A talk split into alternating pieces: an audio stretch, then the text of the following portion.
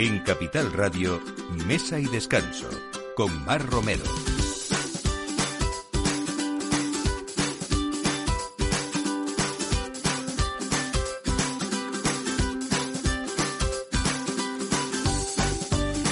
Buenos días, es la hora del aperitivo con mesa y descanso aquí en Capital Radio como cada domingo.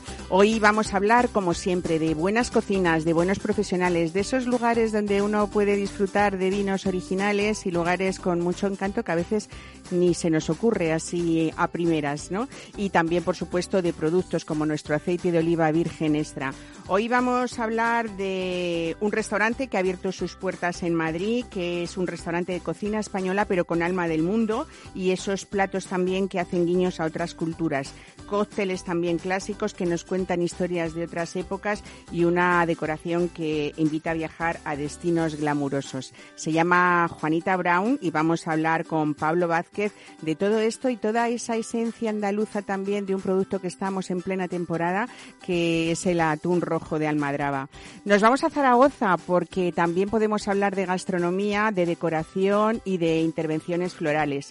Mm, Zaragoza Florece se convirtió el pasado año en una gran sorpresa primaveral eh, y durante tres días es un lugar de ensueño donde hay un encuentro con flores, con color, con cultura, con ocio gastronómico también y con muchísimas propuestas, lógicamente, del sector de las floristerías. Vamos a hablar de eso y nos vamos a ir a disfrutar de vinos volcánicos. Si les digo esto, se pensarán ustedes que vamos a hablar de vinos de las islas, pero no, nada más lejos. Nos vamos hasta el Magro, a macizo volcánico del campo de Calatrava, donde se elabora un vino muy singular y donde encontramos allí varios volcanes estrombolianos. Así que fíjense ustedes, lleno de curiosidades tenemos hoy el programa. Y vamos a hablar también de una familia, la de Valderrama, de aceites de oliva virgen extra, que vienen desde 1853 cediéndose un testigo del buen hacer en los olivares y almazaras de Toledo y de Córdoba también, como les digo, desde hace más de 50 años. Así que hablamos de calidad, de historia, de tradición y, por supuesto, de emprendimiento. Para eso estamos en esta emisora. Así que bienvenidos hoy con este equipo, Miki Garay en la realización y quien les habla, Mar Romero. Bienvenidos. Mesa y descanso con Mar Romero.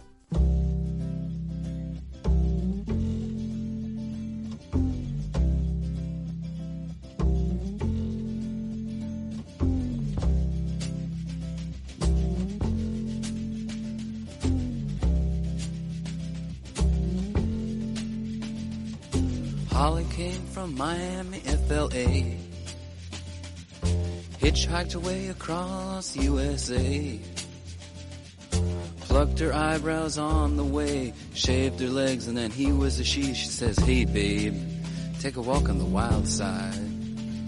Said, Hey honey, take a walk on the wild side. Pues detrás de Juanita Brown se encuentran dos jerezanos, eh, socios del antiguo restaurante Macarela en Madrid, que estaba precisamente especializado en cocina gaditana y en atún de almadraba, Pablo Vázquez y Sergio Navarro. Pablo, buenos días, bienvenido a Mesa y Descanso. Muchas gracias. Bueno, cuéntame este nombre de, de esta musa que es Juanita Brown para vosotros, ¿no? Bueno, pues Juanita al final mmm, yo creo que empezaría a lo mejor con la historia de, cómo llegamos, ¿no? De, los inicios de Macarela y después iría a, al, nombre de, Juanita. Eh, nosotros somos, como has dicho, dos jerezanos, eh, nos encantaba el atún de almadraba y decidimos pues eh, montar pues un restaurante con, con, la, con la gastronomía gaditana aquí en Madrid y sí es verdad que nos hicimos pues de los restaurantes más buenos de, del atún. ¿vale? Bueno, yo recuerdo una marca que era Madrid Exquisito, en la que participasteis en varias ocasiones y era, bueno, pues una, una representación de lo que eran esos restaurantes que cuidaban y que mimaban el producto en Madrid, ¿no? Exactamente. Entonces, pues nada, a partir de ahí, pues eh, teníamos un, un ambiente muy bueno en el restaurante, pero siempre es verdad que, eh, como siempre hemos dicho, mmm, lo que es la, la, cocina siempre ha sido más, más mmm, ha sido exquisita, pero hemos querido darle otra versión más, ¿vale? Hemos sido muy buenos, pero ahora queremos avanzar un poco más en este, en esta gastronomía. Eh, Juanita, ¿por qué Juanita? Eh, eh, porque es una viajera, puede ser, quizá. Es, es una... Es, ¿O tienen el espíritu libre, que es lo que representa esa foto de la que vamos a hablar luego? Mm, para mí, Juanita, al final es que hemos ido de un nombre que es muy vulgar, bueno, muy típico aquí en España, como es, perdón, como es Juan, ¿vale? Y después nos hemos ido a un apellido... Brown, casi a un apellido Brown, anglosajón, y, y, hemos dado pues esa fusión, ¿vale? Para, pues, para montar esto. Eh, al final, pues Juanita mm, es nuestra musa, ¿vale? No hemos querido tampoco darle otra nada más allá, sino que es nuestra musa de donde queremos sacar este proyecto y mm, pues ya comentar un poco más pues los platos que vamos a ir poniendo y la fusión que vamos a hacer. Bueno, sí que eh, me, me, gusta que hayas empezado por eso, por esa parte, Pablo, porque es verdad que hay un retrato de Juanita Brown que preside o que, o que protagoniza el espacio nada más entrar en el, en el restaurante. Por cierto, que lo ha realizado la artista madrileña eh, Berta, ¿cómo es? Eh, Berta, Solana. Berta Solana. Y, y, bueno, lo que, lo que queréis un poco con, con, eso es también, fíjate que a mí es un, un, retrato que me recuerda mucho un poco a esas artistas de La Habana, ¿no? De los años 50. Pero bueno, como decís vosotros, también Lima, Nueva York, París, Londres, la Costa Azul, que al final es el reflejo de esos platos que, que tenéis en vuestra carta también, ¿no? Sí, hemos, al final hemos querido reflejar pues eso, eh, vamos a poner desde eh, platos que son muy nuestros, ¿vale? Pero con, matices de, pues, internacionales. Podemos partir desde un taco de chicharrones, ¿vale? A unos baos con carrillera ibérica o un solomillo rossini con foie y con salsa de al Pedro Jiménez. Eh, tenéis esos platos mexicanos como este que, has dicho tú, de, chicharrones con pico de gallo. Bueno, hay que probar esas croquetas de rabo de toro. ¿eh? Esto ya también es muy español. Eh, y, por ejemplo, yo he probado en concreto, entre otros platos, el aguacate braseado con, con, con, salsa sasiki y topín de manzana, que está mm, impresionantemente bueno. Ese, ha, causado furor. Sí, ¿no? Bueno, será casi a lo mejor al final con el tiempo, sabes que luego se van convirtiendo un poco en esos clásicos de la carta que nadie quiere que quites, a pesar de que lo vayáis cambiando algunos platos de cada temporada, ¿no? Pero bueno, vamos a hablar de, del atún, que no es el rey de Barbate, es el rey del mar también, eh, y que siempre recomendáis por lo menos probar una de las cuatro propuestas que, tenéis, ¿no? Que son varias. Cuéntanos un poco. Porque... El plato estrella que siempre hemos tenido el tartar, ¿vale? Eh, trabajamos desde lo que es el descargamento de atún a lo que es el, el, tarantelo y el plato, ¿vale? Después fuera de carta muchas veces podemos tener ventresca, pero no, no es nuestro fuerte. Eh, como estaba diciendo, tenemos el tartar, tenemos el atún picante, que el otro día pudiste probar. Eh, tenemos también el tataki y tenemos también los tres cortes de, del 3 en 1, que sería el sashimi, el tartar y el tataki. Bueno, que también hay que tener no solamente maestría en la cocina para los sabores y los puntos diferentes y que se diferencien esas partes del atún y esos sabores distintos, eh, sino también ese arte del corte, ¿no? Que es mm, importantísimo. Exactamente, no, no es fácil. No es fácil. Primero hay que partir de una materia prima excepcional, ¿no? Porque si no, no... Pero luego después también eh, tiene su, su enjundia el tema del corte que no cualquiera lo sabe hacer, ¿no? Bueno, eh, hay otro plato estrella en, en, Juanita Brown, que es el ceviche de Corvina, ¿no? Sí, el ceviche de Corvina al final lo, lo está tratando nuestro, nuestro jefe de cocina, Alejandro eh, Sibles, perdón, que es que no me acordaba bien y es nuestro perucho, ¿vale? Él viene de Perú y, al final le pedimos eh, un plato especial y pues nos trajo lo más típico de allí de, de, Perú y que es el ceviche, el cual está causando también muy buena Fíjate que yo mirando la carta de Juanita Brown, eh, esa propuesta de, de, como dices, de cocina española, de alma del mundo, pero hay cosas como que me parecen eh, que es un mérito el que haya sabido recuperar temas y platos clásicos como, por ejemplo, un solomillo Rossini, ¿no? Solomillo Rossini con escalope de foie al Pedro Ximénez. O sea, ya es que yo recuerdo, eh, pues como el Solomillo Wellington o como, no sé, o, como el lenguado la Venier, ¿no? Que encontrabas en aquellas eh, cartas de los 80, de los 90 casi, y, me parece un acierto que podamos a esas nuevas generaciones también eh, enseñarles esos platos clásicos de antes, ¿no? Exactamente. Al final no es solo... Eh, eh, yo, yo parto que mejor muchas veces lo clásico que lo, la novedad de ahora. Sobre todo si uno domina técnicas es mejor las que domina, ¿no? Para que vamos a arriesgarnos. Mejor quedarse ahí. Oye, hay postres también eh, buenísimos. ese punto dulce, yo creo... Y además es una pregunta que te tenía que hacer, porque no te hice el otro día.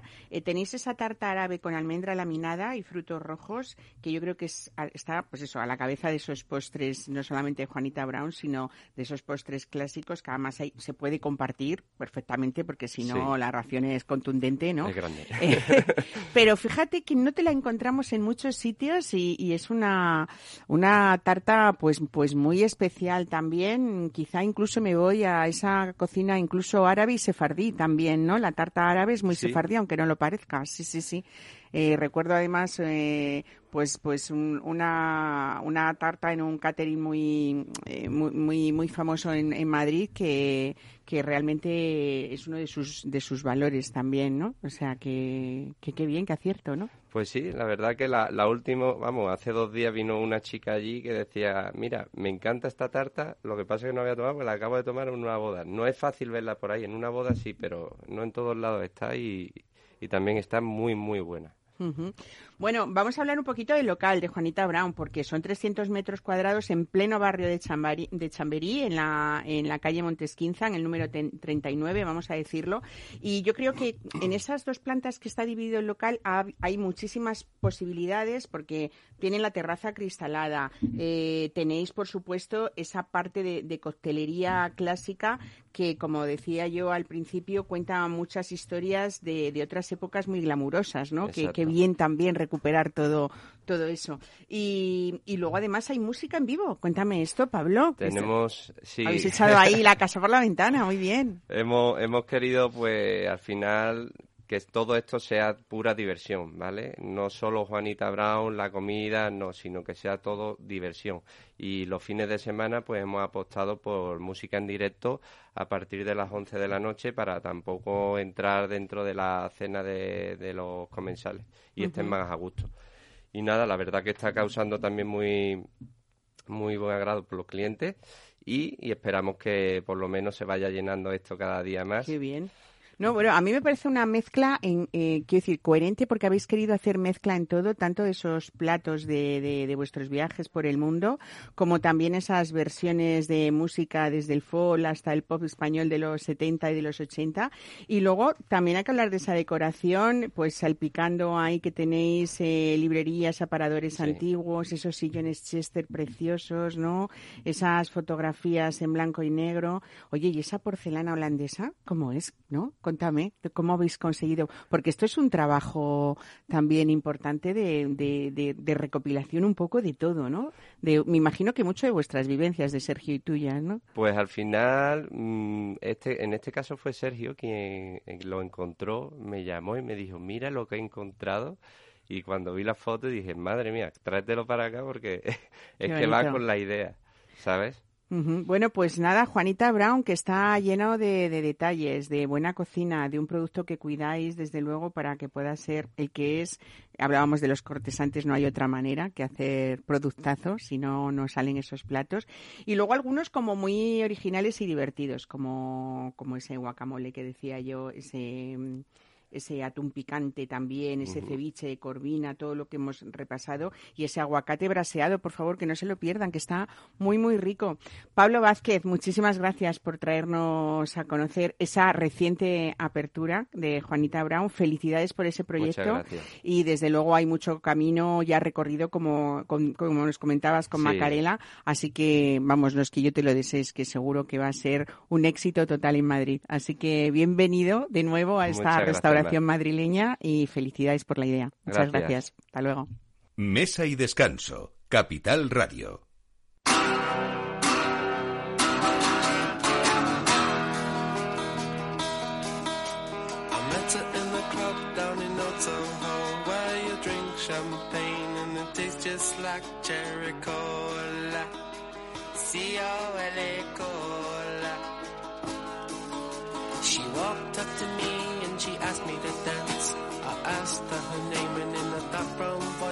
said love.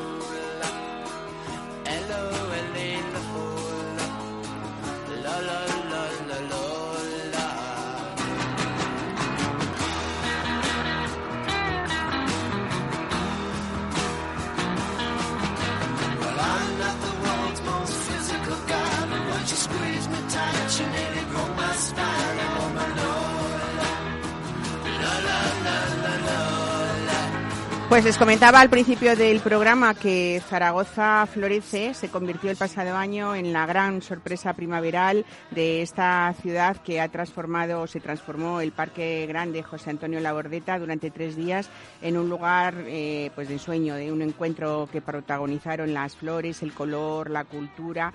Así que repetimos ahora mismo y desde el 26 al 29 de mayo de este año eh, Zaragoza Florece regresa ampliando también un día más su programación y extendiéndose a otros lugares de la ciudad. Tenemos con nosotros a Natalia Chueca, que es la consejera de Servicios Públicos del Ayuntamiento de Zaragoza, que nos va a contar todo esto. Natalia, buenos días, bienvenida a Mesa y Descanso.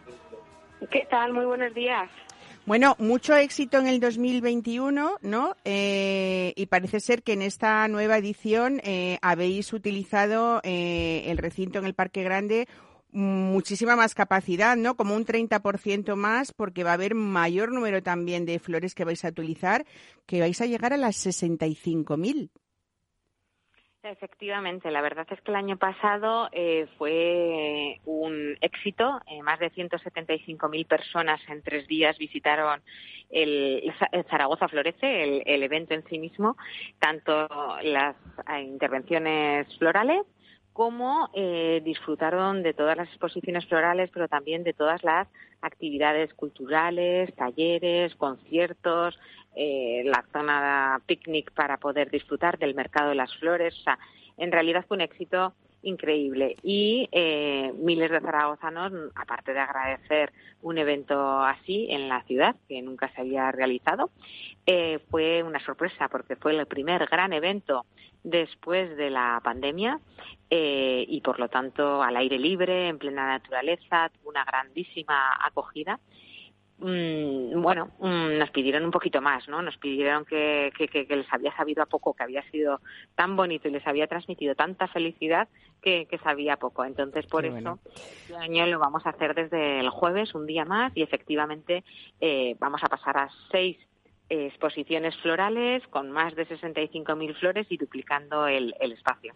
Bueno, vamos a hablar también que dentro de todas esas actividades está la oferta gastronómica que va desde los 10 variados food truck hasta la ruta por 49 establecimientos de hostelería que van a sumar pues muchísimas propuestas culinarias y también coctelería por toda la capital aragonesa, ¿no?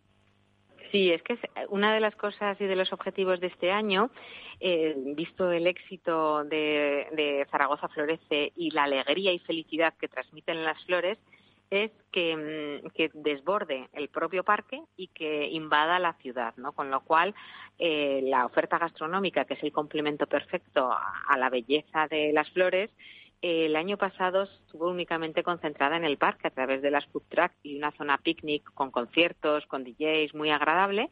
Este año vamos a tener 11, hemos ampliado también espacio, pero es que además se ha sumado parte de la ciudad. Entonces, desde edificios que se van a decorar también con flores, eh, todas las paradas del tranvía, hasta eh, establecimientos eh, de hostelería que van a, mm, que van también, que se han querido sumar a este evento de ciudad, donde van a mm, deleitarnos con bebidas y comidas elaboradas también con flores comestibles, ¿no? el tubo de la ciudad, que también es un espacio muy emblemático en, en el centro de la ciudad, se suma a Zaragoza Flores y va a hacer el tubo florece para que todos los establecimientos estén también decorados con flores y sea eh, muy agradable disfrutar y pasear no solamente en el parque, sino luego durante todo el fin de semana por, por la ciudad, con lo cual yo creo que es una eh, excusa perfecta, es el fin de semana perfecto para visitar Zaragoza y disfrutar de, de toda este, esta explosión de color y de, y de aromas que es Zaragoza Florece. Bueno, a mí no se me puede ocurrir una fiesta más colorida y más bonita y hay que decir además que va más allá de Zaragoza porque los protagonistas son esos maestros floristas con muchísimo reconocimiento, no solamente nacional, sino también eh, internacional, ¿no? Y bueno, eh, hay algunos que, que repiten, otros van por primera vez. También la Asociación de Floristas de Aragón está implicada. Quiero decir que el reconocimiento puede ir más allá de, de lo que es, eh, bueno, pues una, una visita. Me imagino que se, como se siga repitiendo, al final eh, vais a tener, pues eso, eh, visitantes, ¿no? De, de, de cualquier país también, ¿no? Es una fiesta, además, Natalia, también para toda la familia, porque los más pequeños de la casa, ahora que estamos en fin de semana, viene a cuento contarlo, porque van a tener también actuaciones infantiles, ¿no? Y no van a, faltar, pues, de todo, eh, títeres, eh, teatro para para ellos, eh, cabinas de libros. Cuéntanos un poco, porque también hay que compartir y que ellos vivan esa experiencia todos estos días, ¿no? Sí, efectivamente, este festival paisajístico es paisajístico y cultural y está pensado para que lo disfruten todas las edades, todas las personas, eh, tanto de Zaragoza como de fuera, eh, de todas las edades, porque a todo el mundo le gustan las flores, con lo cual todo el mundo disfruta de esas exposiciones florales que, que, efectivamente parte del éxito queríamos ya en la primera edición y, lo hemos querido mantener es que sean realmente artistas de reconocido prestigio a nivel internacional. Eh, por lo tanto, tenemos aquí eh, los mejores artistas eh, a nivel internacional que han ganado certámenes internacionales, con lo cual la exposición de las flores es una parte muy importante, pero luego también hacen talleres. Ellos mismos, los propios artistas, hacen talleres en los que explican al público de todas las edades eh, cómo hacer centros florales. Y es precioso y es muy bonito porque además son muy cercanos y lo explican fenomenal. Pero además también tenemos eh, cuatro backtracks donde eh, hay oferta mm, cultural, libros, pero también talleres de lectura. Y este año, como novedad, añadimos también un nuevo kiosco biblioteca donde se van a elaborar eh, cientos de, mm, de cuentacuentos eh, de distinta tipología y distintos talleres, eh, muy orientados para niños pequeños y para mayores, pero a su vez también vamos a tener todo lo que son distintos eh, puntos mm, de actuaciones musicales. En el kiosco de la música, que es un, es un kiosco precioso, modernista, eh, empezamos ya en el año pasado y por primera vez hemos empezado a utilizarlo después de muchos años que estaba de decoración pero sin, sin contenido. Eh, vamos a recoger 25 actuaciones musicales y también de teatro, de títeres pensadas para todas las edades, desde música clásica hasta música infantil, eh, hasta eh, música más juvenil. He complementado con eh, DJs en los momentos de, en los que no hay este, este espacio musical o no hay estos conciertos y también, muy interesante, distintos músicos urbanos que están salpicando todo lo que es el parque, con lo cual realmente es una experiencia. Bueno, esto ya huele a fiesta total, Natalia. Así que, claro que sí, vamos a ir reservando. El mercado de las flores, ¿eh? lo digo porque es uno de los orígenes importantes también eh, que hacen un mercado precioso eh, con mucha decoración floral también entre puesto y puesto y más de 30 floristerías exponen sus mejores obras, con lo cual realmente eh, nos podemos perder por, por el parque. Durante bueno, me estoy imaginando la foto en esta segunda edición del 26 al 29 de mayo, pero decir también que esos 49 establecimientos de hostelería que se han sumado, como decíamos, con propuestas gastronómicas y de coctelería también van a estar desde el día 19, ¿no? Con platos, con tapas, con, con brands y bueno, mis para todos los gustos. Así que suena fenomenal, qué bien, enhorabuena, eh, sobre todo por, por eso, por hacer una fiesta tan original eh, y tan para todos. Eh, Natalia Chueca, consejera de Servicios Públicos del Ayuntamiento de Zaragoza, muchísimas gracias por contarnos este domingo todo lo que nos espera al que quiera acercarse a esa ciudad que ya de por sí es preciosa siempre. Así que en estos días muchísimo más. Gracias y enhorabuena por la idea. Muchísimas gracias y os esperamos en Zaragoza. Un saludo, hasta luego. Mesa y Descanso, con Mar Romero.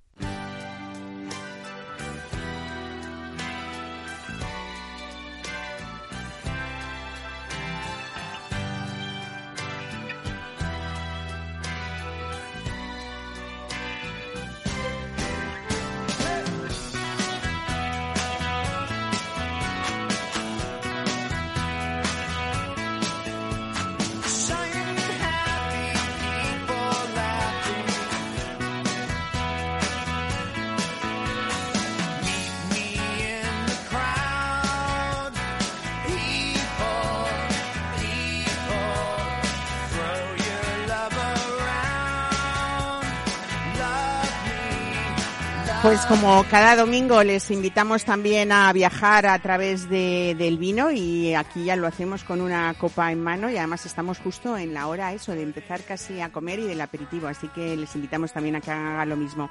Nos vamos hasta el término de municipal de Almagro en el margen del río Jabalón y nos vamos eh, a visitar, estamos dentro de tres valles rodeados por ese macizo volcánico del campo de Calatrava con varios volcanes, como les decía yo, estrombolianos, y el Mar de Cervera, que es un monumento natural desde el año 1999. Orten Espinosa, buenos días, bienvenida a Mesa de Descanso. Hola, buenos días. Propietaria y directora adjunta de esta bodega, encomienda de Cervera. A veces cuando hablamos de vinos volcánicos, a nadie, decía yo al principio del programa, se nos podría ocurrir que no estamos hablando de islas, ¿no? Por ejemplo. Exacto, la verdad que es una zona muy desconocida que a raíz de, bueno, de todo el tema de La Palma, pues ha como resurgido, ¿no? Porque la gente le ha despertado como curiosidad y le ha dado por investigar un poquito más. Bueno, eh, estamos en ese en esa eh, paraje singular y vamos a hablar que nos has traído también de un blanco muy especial, un blanco de finga de producción limitada, que es verdad que no que no ha dejado indiferente a nadie por muchas cosas. Primero hablamos de la, de la variedad, de una Sauvignon Blanc, ¿no? Es una Sauvignon Blanc eh, fermentada en barrica tres meses y bueno, os cuento un poquito nuestra filosofía porque bueno, nosotros sabemos que hay muchos vinos en el mundo y lo que no queremos es hacer otro vino más, ¿no? Entonces dentro de que es una Sauvignon Blanc, pero va a ser una Sauvignon Blanc totalmente diferente a lo que estáis acostumbrados. Que no nos huele a Sauvignon Blanc de primeras, ¿no? o sea, no nos huele, quiero decir. Sí, no, es la típica. No tiene esa expresión típica que es excesivamente aromática y a veces no tan agradable como hmm. quisiéramos, ¿no? Por decirlo de alguna manera. Correcto, o sea, es una Sauvignon Blanc, pero en nariz, en boca mm, os va a dejar como siempre con, con, con la cosa tengo que probarlo otra vez. ¿Por qué decís que, es una Sauvignon Blanc al más puro estilo bordelés? Porque, bueno, es una Sauvignon Blanc eh, diferente, más característica de esa zona. pero es cierto que al estar elaborada en nuestra zona, pues claro, como que llama mucho la atención. Eh, es verdad que tiene ese toque especial de, pólvora, ¿no? Como, como esos terrenos de, las islas eh, volcánicas, ¿no? Eh, bueno, vamos a decir que hablábamos antes del mar, que era ese, ese monumento natural que, decíamos, Mar de Cervera, y así le habéis puesto el nombre a este, a este vino, ¿no? Sí, el, esta gama, nosotros tenemos diferentes gamas, ¿vale? Y esta gama es Mar de Cervera en honor a nuestro volcán que está dentro de nuestra finca, ¿vale? Es como mar, pero con dos as. Eso como yo, pero con dos as. Eso es. Son con dos as porque es lo que quiere decir que es un volcán hidromagmático, es un volcán de agua, ¿vale? O sea, no es el típico, están los estrombolianos, como decías al principio, y los hidromagmáticos, que es cierto que tenemos menos información de ellos. Y es simplemente que la explosión la producen las aguas subterráneas. O sea que ahí tenemos también cenizas, arena de chimenea, eh, rocas sedimentarias y todo eso es lo que le da esa complejidad, podríamos decir, ¿no? A este a este blanco que es eh, muy especial también. Bueno, eh, hay también, estamos hablando de, viñedos que están situados sobre las tierras eh, negras y rojas, que se llaman Almagre. ¿no? Almagre, sí. Eh, y según algunos historiadores son las que dan nombre a la ciudad de Almagro, lógicamente, ¿no? de, ahí, de ahí venimos. Todo tiene... Bueno, y estamos hablando también que eso importa mucho cada vez más con ese cambio climático la altitud donde está el viñedo, ¿no? Sí, estamos a unos 850 eh, metros de altura y esto nos hace tener un microclima que, mm, que, el resultado es una maduración más lenta, con lo que esto es eh, súper importante para el vino. Bueno, hay una elaboración también eh, muy especial, aparte de todo este paisaje que estamos contando y este suelo, que es una de las cosas más importantes para, para, para un vino, eh, pero también habéis hecho una edición bastante limitada, ¿no? Sí, es una edición de no llega a 3.000 botellas. Ha sido muy seleccionada eh, porque, bueno, nosotros siempre intentamos potenciar la calidad en lugar de la cantidad. Eh, luego, ¿qué habéis hecho? O sea, eh, eh, estoy viendo que es un vino, además, como seco, que a mí me encanta, no es nada dulzón, es un vino serio, ¿no? Supongo que hay una, un trabajo de, de, Elías importante ahí para quien nos escuche y no sepa qué es esto. Cuéntanos un poquito, por favor, porque es lo que hace ese volumen de esos vinos con volumen, redondos, ricos, ¿no? Que no son solamente de chateo, vamos, que aquí estamos hablando de ese vino serio que yo digo, ¿no? Sí, sí, correcto. De hecho, este vino... Eh eh, en boca tiene una densidad que en una cata ciegas podría pasar por un tinto. O sea, hay mucha gente, lo bueno de este vino es que le encanta a los que le gusta el blanco y le encanta a los que le gusta el tinto, porque hay gente que cuando mm, lo que, la idea que tiene de los blancos es que son como mm, pues más ligeros, que no te dicen nada en boca y este es totalmente diferente gracias, bueno, a la elaboración, a la barrica, a las lías, es un conjunto de muchas cosas. Bueno, yo se me ocurre, por supuesto, tomarlo en este aperitivo que estamos haciendo ahora, pero también nos llegan estas temperaturas del verano, ya llega, ¿eh? afortunadamente, en esta primavera estrepitosa que estamos teniendo, que no sabemos muy bien cómo salir de casa. Eh, pero sí que es verdad que también eh, yo creo que es un vino muy rico para esas cocinas ligeras y frescas que nos esperan ahora, ¿no? O por, por supuesto esas cocinas orientales, ¿no? También que estábamos hablando con Pablo Vázquez hace un momento de, Juanita Brown, con esa mezcla de cocina viajera eh, es uno de los vinos que a mí sí que se me ocurre, eh, bueno, eh, fácil de acordarnos de él y que, y que sea un poco comodín, ¿no? Como que, nos sirve, es bastante versátil para todo, ¿no? Correcto, es un vino que, mm, como decía, que se está entre un blanco y un tinto, cuando vamos a esos restaurantes, que de hecho me mm, iré seguro, porque vamos, como me habéis contado, tiene que ser increíble. Entonces es un vino que, que te resuelve un poco el tema de blanco tinto, ¿no? O sea, porque puede ir desde con una carne ligera hasta pues con el aguacate de la brasa que también se me ha quedado ahí que tiene que ser un maridaje perfecto. Eh, es un vino que, que, te resuelve muchos problemas no porque además de que está increíble es que es, el maridaje es fácil bueno, a mí me encanta hablar de historia, Orten, y sobre todo cuando hay detrás, eh, bueno, pues, pues eso, esa historia que, se puede contar, ¿no? Porque Encomienda de Cervera tiene su origen en una propiedad de los condes de Valparaíso, eh, a los que el rey Felipe V le concedió el título de encomienda, eh, pues a mediados del siglo XVIII, ¿no? En 1741, ¿no? Sí. Y, y, ya entonces era una casa residencial con, con olivos y con viña y con, y con vides, ¿no? Sí. Bueno, cuéntanos, porque cómo habéis llevado todo esto en la elaboración del vino eh, y también de, en, la elaboración de aceite. Seguís teniendo en la finca molino con prensa eh, y desde 1927 la, la bodega, ¿no? Sí, la bodega es de 1927 donde todavía existen y se usan los, las tinajas de cemento de aquella época, que eso también ah, hacemos la fermentación maloláctica eh, allí, con lo que le da una cremosidad a los vinos increíble, que hoy en día ya hay poquitas bodegas que las mantengan porque, claro, son muy costosas, ¿no? Cada año tienes que volverlas a restaurar, filtraciones, inspecciones, pero para el vino es muy interesante. Fíjate que cada vez más estamos viendo cómo se mezclan en las elaboraciones la madera ¿no? Las barricas de madera y, el cemento en esos eh, nuevos, eh, em, eh, iba a decir, no sé, recipientes, no sale la palabra, de, cemento nuevos, pero claro, esto no viene de hoy. Mucho más complejo en el caso vuestro, como tú dices, porque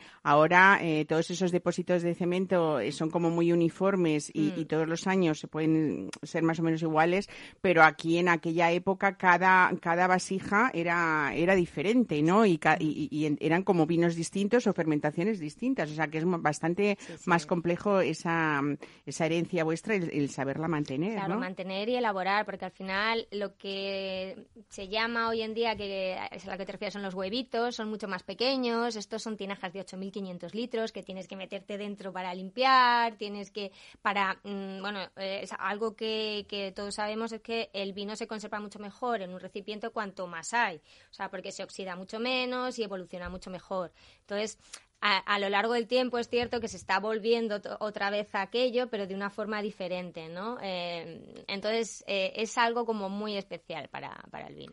Bueno, habéis mezclado en este mar de Cervera, en Encomienda de Cervera, muchas cosas que nos están explicando, no solamente ese suelo volcánico, nos has llevado así sin querer de viaje al corazón de ese macizo del campo de Calatrava, eh, pero luego también como elaboraciones muy tradicionales, una una variedad también muy peculiar que se expresa de diferente manera dependiendo de en qué regiones y en qué sitios eh, la, estemos elaborando. Al final habéis conseguido, en resumen, yo creo, no sé si estás de acuerdo conmigo, un vino blanco muy diferente a lo que podremos o podríamos pensar eh, si nos eh, si pensamos en esa en esa zona, ¿no? En esa meseta. sí, sí, sí. De hecho es que bueno, nosotros estamos cerca de, Almagro, 20 kilómetros. El municipio, o sea, la finca pertenece a Almagro, pero es que cierras los ojos, te llevan allí, los abres y no sabes si estás en Sicilia, si estás en Francia, si estás... Es como un, un, sitio como muy especial. ¿eh? Bueno, y encima tenéis laguna, que no lo hemos dicho, porque hay una laguna que aparece y desaparece, como el Guadiana, ¿no? Sí, sí, La laguna de, de, Olla de Cervera, ¿no? Que se, que se forma precisamente en, el interior del cráter, ¿no?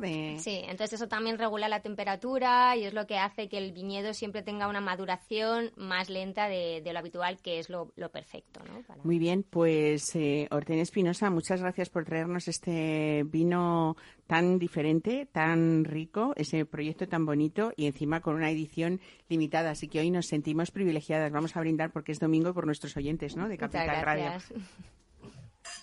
Mesa y descanso. Capital Radio.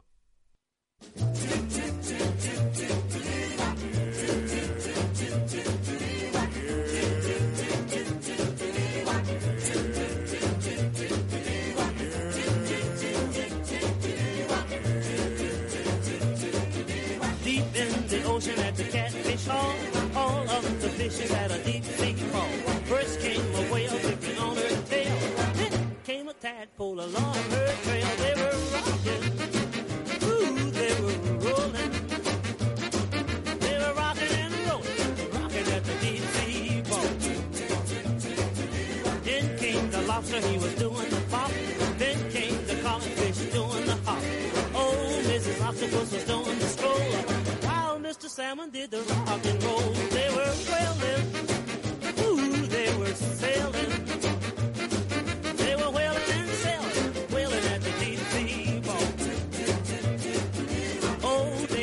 was leading the band. He had a pretty mermaid holding his hand. Then came the seahorse kicking up his heels. He got charged from the dreaded kill. They were digging,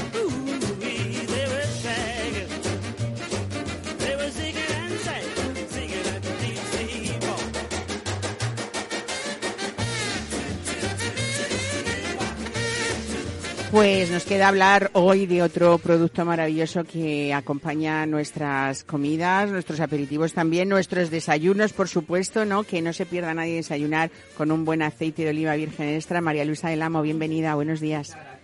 Qué bien tenerte aquí de nuevo, hacía tiempo, ¿eh? Vengo en acto de servicio, como sabes. Vengo en acto de servicio. Bueno, vienes representando porque tú llevas la comunicación de estos aceites de oliva virgen extra, que son los aceites Valderrama, que desde 1853 eh, los miembros de esta familia vienen un poco haciendo ese buen hacer en los olivares y almazaras de Córdoba y de Toledo desde hace, pues eso, más de 150 años. Sí, desde hace muchísimo. Realmente son familia olivarera desde hace muchísimo. La empresa es más reciente, la empresa es del 90 y algo, ¿no?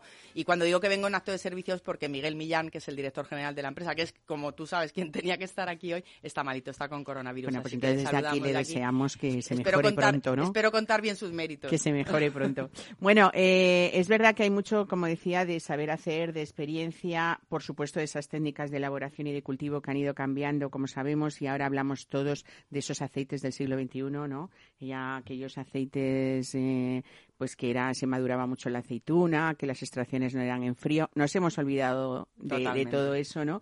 Y, hablamos también de que, de que esos aceites de oliva virgen esta de Valderrama están en las mejores mesas del mundo también, ¿no? Sí, sin duda. Yo creo que son como 90 o 100 cocineros con estrellas Michelin los que lo utilizan. Algunos de ellos, pues muy renombrados, de, eh, de Paco Roncero, Alberto Chicote. Toda esta gente utiliza aceite Valderrama porque ellos, como decías, tienen un método de extracción que es único, es exclusivo, solamente lo hacen ellos, que consiste en que en menos de una hora, en unos 45 minutos aproximadamente, el aceite está hecho desde que se recoge la aceituna en el árbol.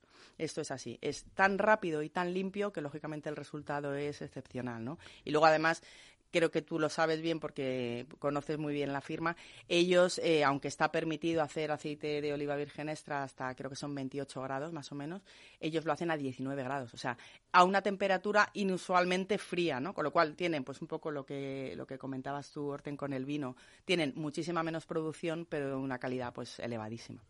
Bueno, ha habido últimamente, eh, siempre lo hacen, pero venimos a hablar de un producto que ha llevado largos meses de experimentación por parte de ese departamento de I+D y acaba de poner en el mercado cuatro nuevos, podemos llamarlo condimentos de aceite de oliva arbequina, por Eso cierto, de la variedad arbequina, ¿no? Con muchísima propiedad, además lo, lo has llamado así. Sí, porque la base es este aceite de arbequina y en esa base de aceite lo que han hecho es macerar una serie de botánicos, una serie de especias, de productos, sin ningún tipo de, de, eh, esencia artificial, aditivo químico ni nada de esto, porque yo creo que es lo que caracteriza a los aceites Valderrama, ¿no? Que son 100% naturales. Entonces, bueno, cuando hablas del, del departamento de I+D real, yo diría que la I es Miguel Millán, sobre todo, y la D en este caso ha sido eh, Chicote, Alberto claro, Chicote. Alberto Chicote que lleva la firma en esas etiquetas, ¿no? Que además han basado mucho en esas necesidades de la cocina tradicional para crear estos eh, productos y condimentar todo tipo de, de platos, ¿no? Por ejemplo, vamos a empezar por el primero de ellos, que es el aceite de ajo negro, que es un ingrediente originario de Japón,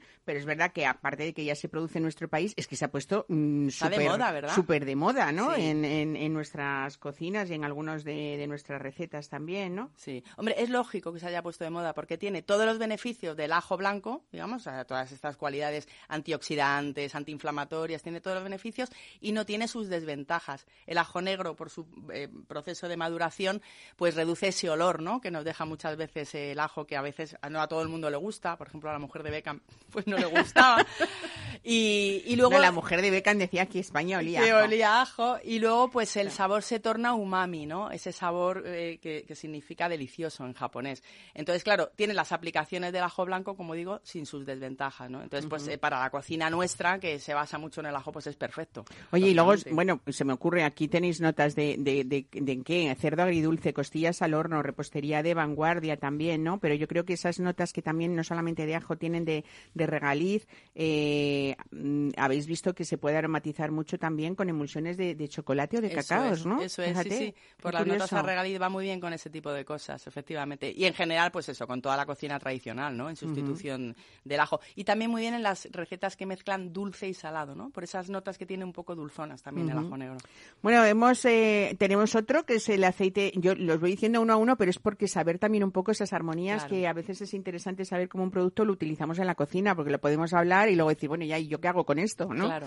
Bueno, pues ese aceite a limón natural, ¿no? Que habéis macerado una vez más esta, esta corteza fresca de limón y habéis conseguido, bueno, pues también, a mí se me ocurren muchos platos, ¿no? Eh, yo, por ejemplo, soy muy poco amiga de poner limón a los pescados a las tampoco, es. Eso Mm. se hacía mucho en Madrid para evitar aquellos tiempos en los que el, el- el pescado no llegaba como tenía que llegar a tiempo, ¿no? Eh, pero sí que se me ocurre mucho para, para por ejemplo, una, un, un bizcocho con nuestra repostería Claro. tradicional, ¿por qué no? ¿no? El, el, el, el- el bizcocho de, de limón o también incluso para aderezar con, con- a la mayonesa o a, Claro, o- una o a mayonesa la con un salsa poquito de vinagreta, ¿no? limón, eso es, una vinagreta con un... Hombre, rico. yo creo que lo que ha hecho Valderrama es atender un poco las necesidades de nuestra cocina de toda la vida. Si recuerdas, sacó hace un par de años, una cosa así, también con Alberto Chicote, sacó una gama de aceites orientales, que son magníficos, era más o menos el fundamento es el mismo, ¿no? Pero claro, eran sabores muy especiales, pues eh, eh, curry, eh, lima kafir, eh, chile, este tipo de cosas que están muy bien para la cocina creativa, pero que realmente en nuestra cocina del día a día, en la que hacemos las madres, como digo yo en las casas, pues tienen menor aplicación. Entonces, eh, lo han llamado así, aromas y sabores cercanos, porque realmente cualquier, o sea, Se cualquier aplica a aceite de nuestra cocina tradicional. Exactamente. Claro. Oye, eh, habéis la- ah, otro más, el, el aceite a la guindilla fresca, que dice, decís que si bien esa maceración de cayenas es habitual, ¿no? Eh, lo vemos mucho en restaurantes italianos, por ejemplo, se me ocurre, ¿no? Pero no es lo, no es, no, no es tan habitual eh, la de la guindilla fresca natural, que parece ser que requiere, aparte de mucho tiempo, mucha técnica también, Mucha ¿no? técnica. Yo los secretos no los puedo desvelar porque no me los han desvelado, ¿no? Pero realmente macerar, por ejemplo, corteza de limón o en este caso guindilla fresca o, ahora veremos otros condimentos, no es fácil porque casi todos son eh, elementos que son hidrosolubles, no son liposolubles. Entonces, evitar que haya agua en el aceite y en consecuencia que haya posibles eh, proliferaciones de bacterias, de microorganismos y tal, tiene muchísima ciencia. ¿eh? Ya digo, no, no te lo chivo porque no me lo han chivado, pero sé que han estado como dos años para sacar. Bueno, a mí esto. se me ocurre, por ejemplo, ponerlo en un stick tartar, ¿no? Claro, fenomenal. rico así, picante, ¿no? Incluso con algunas pizzas así picantitas, unas focachas, qué buenas, ¿no? Claro, También, así por encima unas gotitas. Sí, sí. Bueno, vamos a completar esta serie de lanzamientos que aquí este es mi preferido, por eso lo he dejado para el último, ¿eh? con el aceite de pimentón y ajo frito. Esto, porque esto, ¿sabes por qué es mi preferido? Porque aparte de estar buenísimo, que lo he probado, eh, es que nos soluciona mucho tiempo, incluso de trabajo. Tú te imaginas, ala, tú pones un pulpo cocido, lo metes en el microondas y directamente, ala, ya olvídate de poner el pimentón, luego el aceite, lo pones, el aceite al pimentón y ajo frito. Y, y, Y llegar y besar el santo. y eh, claro, el pulpo a feria, pues por, por- por supuesto, ¿no? Pero luego también imagínate unas patatas revolconas, ¿no? Eso es. O, o un hummus, ¿por qué no? Eso es. Incluso un arroz cremoso, o sea que... Y todos los pescados a la gallega. Claro, claro, la merluza a la gallega. claro. Claro, ala, venga, aceite aquí, eh, aceite de pimentón y ajo frito, y ya lo tenemos todos, ¿no? Bueno, son estos condimentos, como le habéis llamado, que por supuesto son condimentos, eh, son solo los cuatro primeros que vais a ir completando con otros productos nuevos, ¿no? Sí, están trabajando Valderrama en conjunción con Chicote, están trabajando en nuevos productos, ¿no? Pero van a ir en esta línea, o sea, son los cuatro primeros eh, de la gama, irán sacando pues poco a poco nuevos productos que ya te iré contando, más Romero. Bueno, qué bien. eh, ese- se reafirma ese compromiso que une a la, a la compañía aceitera a todo este trabajo de, de Chicote. El aceite ADN by Chicote, ¿no? Sí, ¿te acuerdas? que es la línea oriental y el aceite Puerta al Sol, Puerta al Sol, que es Sí. eh, el que se usa exclusivamente en esa taberna justo enfrente del reloj de la Puerta del Sol donde, donde está Alberto Chicote, ¿no? Sí. Bueno, pues nada, mucho ayuda a la hostelería también, pero sobre todo a aportar imaginación a nuestras recetas en casa, ¿no? Claro es lo que sí, lo que claro importa. que sí. Oye, no hemos hablado de las fincas y de las almazaras porque no solamente es un aceite eh, que está en, en, en Toledo, en, en, eh, creo que es en Puebla Nueva, En la ¿no? Puebla Nueva, en la. Puebla Nueva, eh, a pocos kilómetros de Talavera de la Reina, para quien nos escuche desde ahí cerca. Esas variedades, aparte de arbequino, blanca, tenía que estar la cornicabra, por supuesto, yo que voy defiendo la tierra, voy a contarlo, ¿no? La mía. Y, y luego también eh, otra que está en Montilla, ¿no? En toda la campiña alta cordobesa. Eso es, eso es. Es que Valderrama yo creo que es, a lo mejor me equivoco, ¿eh? pero creo que es la firma que tiene más monovarietales en el mercado dentro de España, ¿no? La firma española.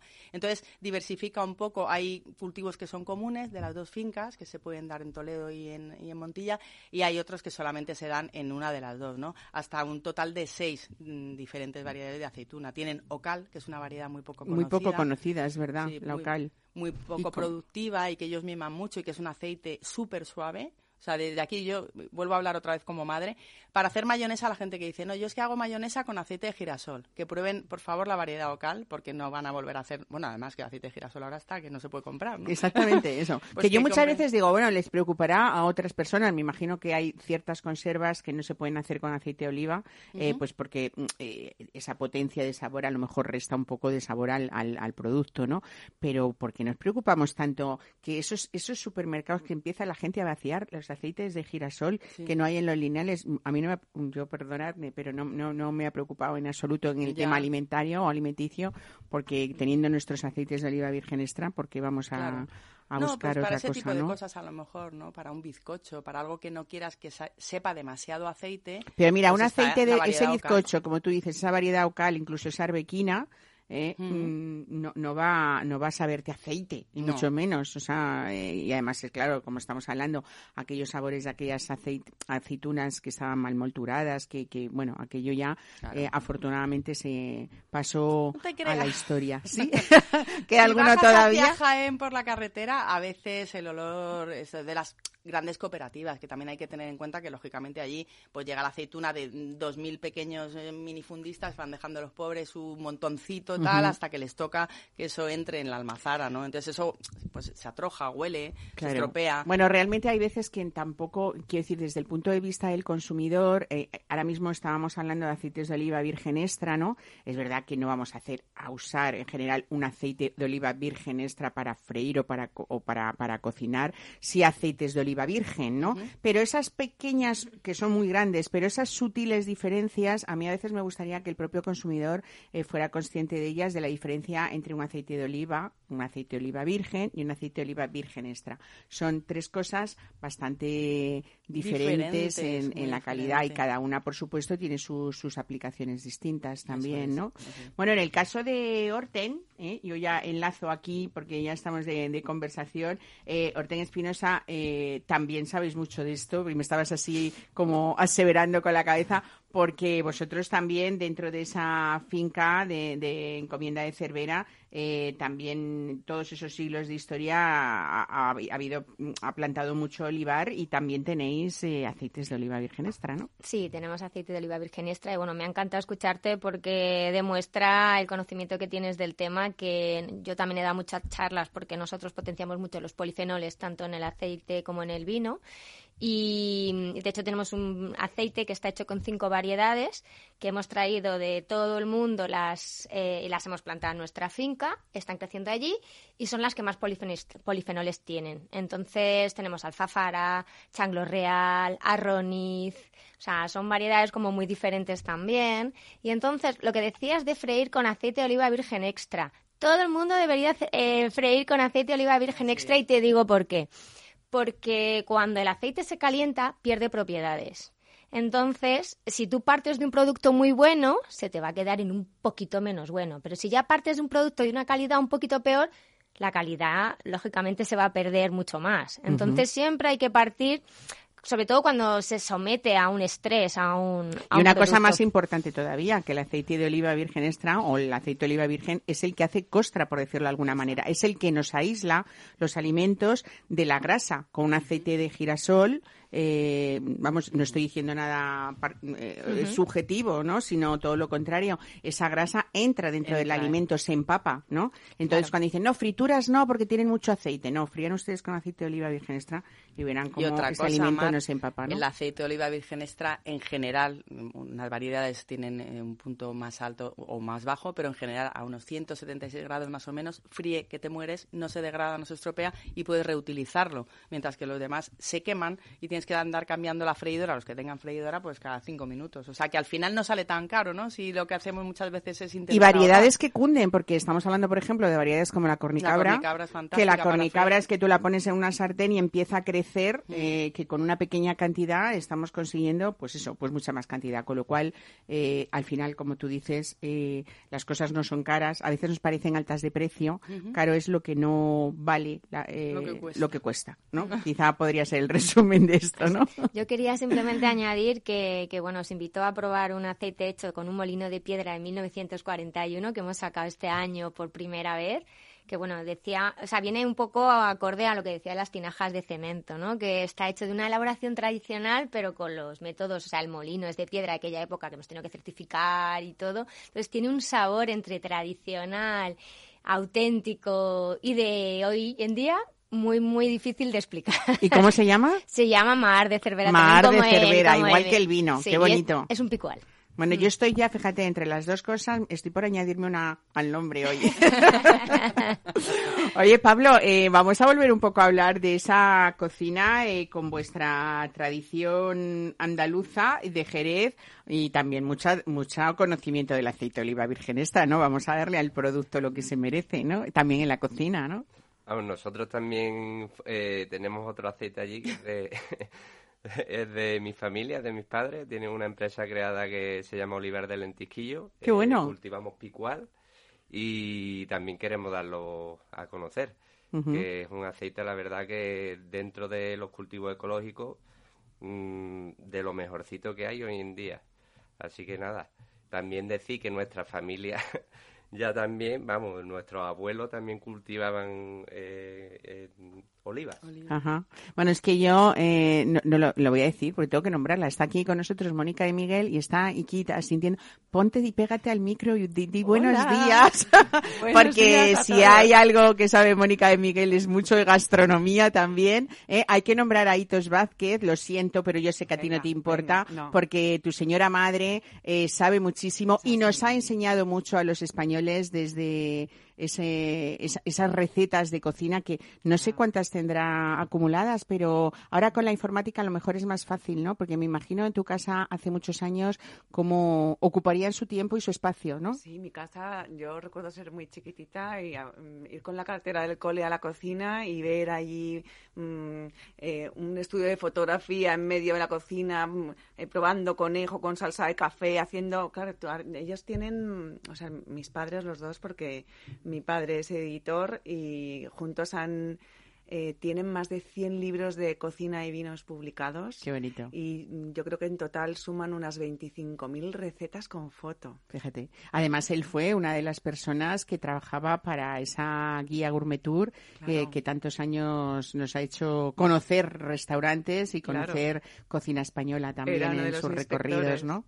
Claro. Qué bueno, qué bueno. Bueno, y además es que es familia, sois familia, Pablo, por eso le señalabas, ¿no? O sea, que tú también esa tradición olivarera la tienes, ¿no? Claro, sí, allí nos juntamos en, en Navidad 70 de la misma familia en, en una casa en medio de olivos, que es, al final es una finca donde bueno, todavía pues eh, se recoge la aceituna y se, se hace un aceite maravilloso.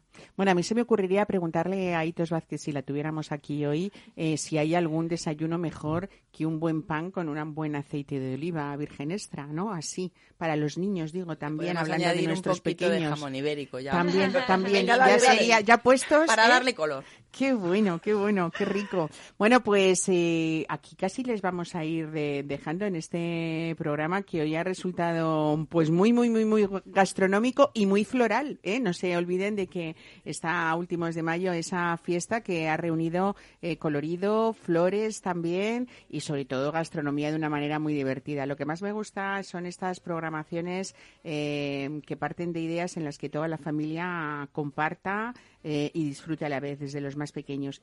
Tendría que haber, yo siempre digo lo mismo, una asignatura de gastronomía en todos los colegios. No sé si estáis de acuerdo o no, pero lo de la alimentación infantil es algo tan importante, ¿no? Que tenemos que cuidar. Totalmente, pero yo creo que eh, están en ello, ¿eh? Ya simplemente los menús del cole empiezan a venir con un poquito más de información, los, los profesores de vez en cuando eh, mandan notitas con algunos consejitos, o sea, yo creo que, o sea, sería ideal ir un poquito más rápido e introducir algunos hábitos más saludables, pero estamos en ello, yo creo que poco a poco. Qué bueno.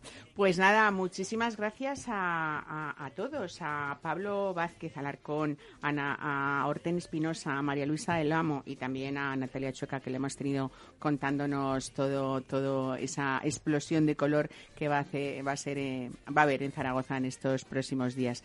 Nos despedimos. Muchísimas gracias por estar hoy con nosotros y con los oyentes de Capital Radio y a ustedes ya saben, volvemos la semana que viene. Disfruten de lo que queda del domingo y nosotros esperamos que lo hayan pasado pues también como nosotros aquí, ¿no? Brindamos de nuevo, así que pásenlo bien, nunca que nunca les falte el vino en una comida.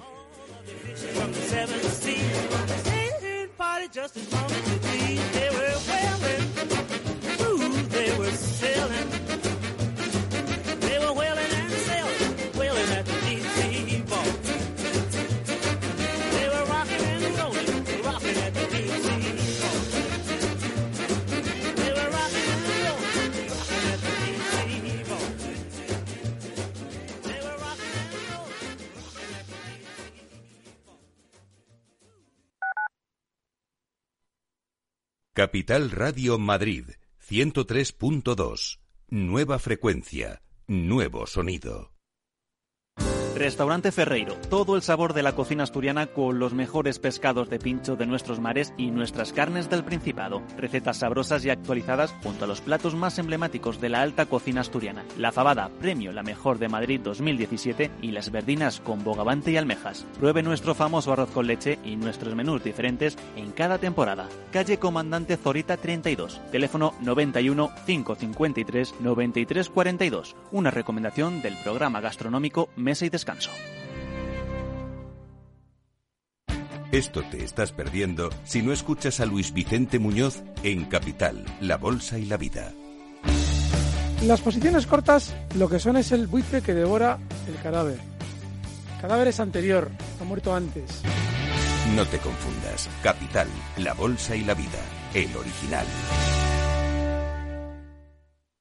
Disfruta de la mejor cocina gallega en Montes de Galicia. Todo un clásico moderno en el barrio de Salamanca. Disfruta de la variada dieta atlántica, de las mejores carnes y pescados tratados con respeto y transparencia y regados con una de las mejores bodegas de la zona. En grupo, en familia o en pareja, Montes de Galicia te ofrece el espacio perfecto en cada ocasión. Esto te estás perdiendo si no escuchas a Rocío Arbiza en Mercado Abierto.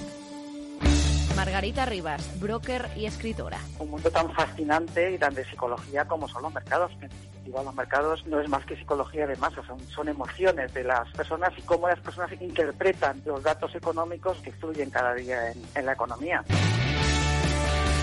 Mercado Abierto con Rocío Arbiza.